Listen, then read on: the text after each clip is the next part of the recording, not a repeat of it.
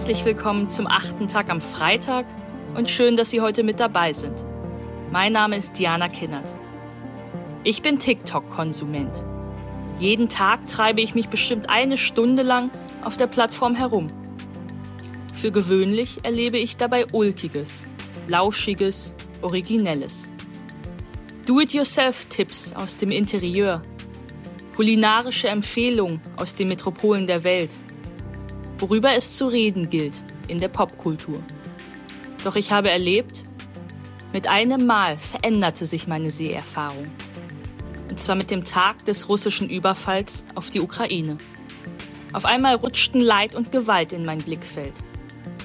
Ukrainerinnen im Bunker, Reiswaschen Eimern und Beine vertreten auf Schutt. Junge Soldaten im Widerstand, Selfies aus dem Schützengraben, Anleitung für den Selbstbau von Benzinbomben. Aber mehr noch. Deutsche Jugendliche in Sturmhauben, Panzersabotage an der Front. Moment einmal, dachte ich. War das Posten von Gewalt nicht verboten? Auf einer Plattform auch für Minderjährige wie TikTok? Ich sprach mit Freunden darüber. Sie entgegneten, es gibt Gewalt, die dokumentarisch ist. Es sei wichtig, gerade jetzt zu sehen, was wirklich abginge, nur wenige 100 Kilometer entfernt von uns. Bilder, die aufmerksam machten, das Bewusstsein schärften, sensibilisierten. Und dann bin ich auf Dorothea Diekmann gestoßen. Eine freie Schriftstellerin.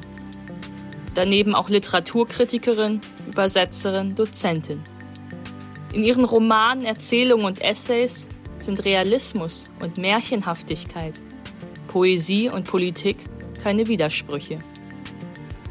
Ihr Roman über Guantanamo, der in viele Sprachen übersetzt wurde und in den USA viel Anerkennung bekam, sucht für das Leid eines Gefangenen eine eigene, eindringliche Sprache.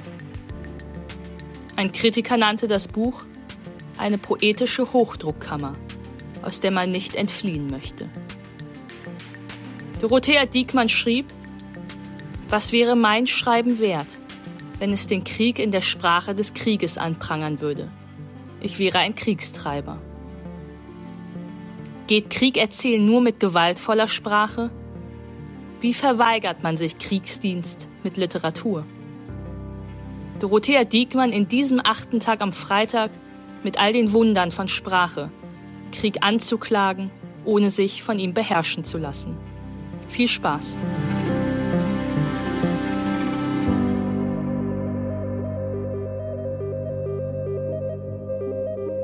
Mein Name ist Dorothea Diekmann. Ich freue mich, dass Sie mir zuhören. Meine Stimme ist auch ab und zu im Radio oder bei Lesungen zu hören. Aber das, was ich zu sagen habe, wird eher gelesen als gehört, denn ich bin Schriftstellerin. Schreiben ist für mich ein Grundbedürfnis. Und ich traue der Literatur, der Kunst überhaupt zu, die Menschen aufmerksam und berührbar, wach und eigensinnig zu machen. Nicht indem sie belehrt, sondern indem sie die richtigen Ausdrucksmittel findet, im Fall der Literatur die richtige Sprache. Was richtige Sprache ist, lässt sich nicht festlegen. Aber ich habe einen Begriff davon, welche Sprache falsch ist.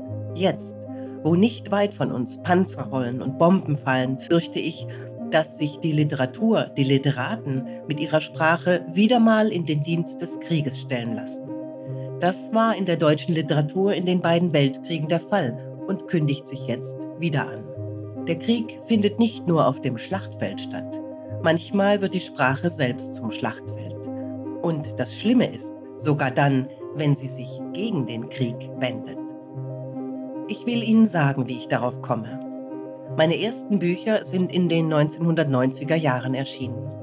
In diesem Jahrzehnt fand der erste Krieg auf europäischem Boden nach dem Zweiten Weltkrieg statt, als er zu Ende war, gab es das Land Jugoslawien nicht mehr. Trotzdem war der Krieg in meinen Romanen, Erzählungen und anderen Texten kein Thema. Aber jetzt, an dem Tag, als Russland die Ukraine überfiel, hatte ich das Gefühl, dass mein Schreiben nichts wert ist, wenn es nicht vom Krieg handelt. Am nächsten Tag wurde ich mit ein paar anderen Schriftstellern gebeten, Stellung zu den Ereignissen zu beziehen. Stellung beziehen fiel mir da ein, ist schon ein militärischer Ausdruck. Nehmen Sie Stellung. Das ist ursprünglich nichts anderes als der Befehl, sich zum Kampf gegen den Feind aufzustellen. Gut, dachte ich, mein Feind ist der Krieg. Aber Vorsicht, wenn ich mit Worten in den Kampf ziehe, dann führe ich selber Krieg.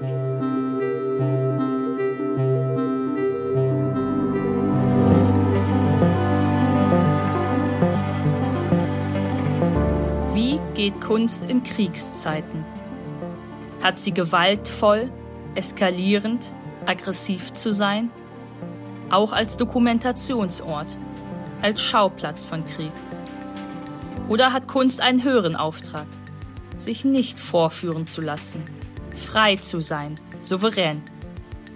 Einen eigenen Blick, eine eigene Sprache zu entwickeln, die die Muster und Pläne des Krieges enttarnt, statt nach seinen Regeln zu spielen.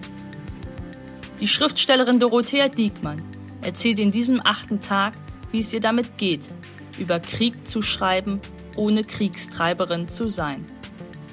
Wollen Sie die ganze Folge hören? Werden Sie Mitglied in unserer Pioneer-Familie und hören Sie den achten Tag in der Pioneer-App oder auf pioneer.de. Ich würde mich freuen.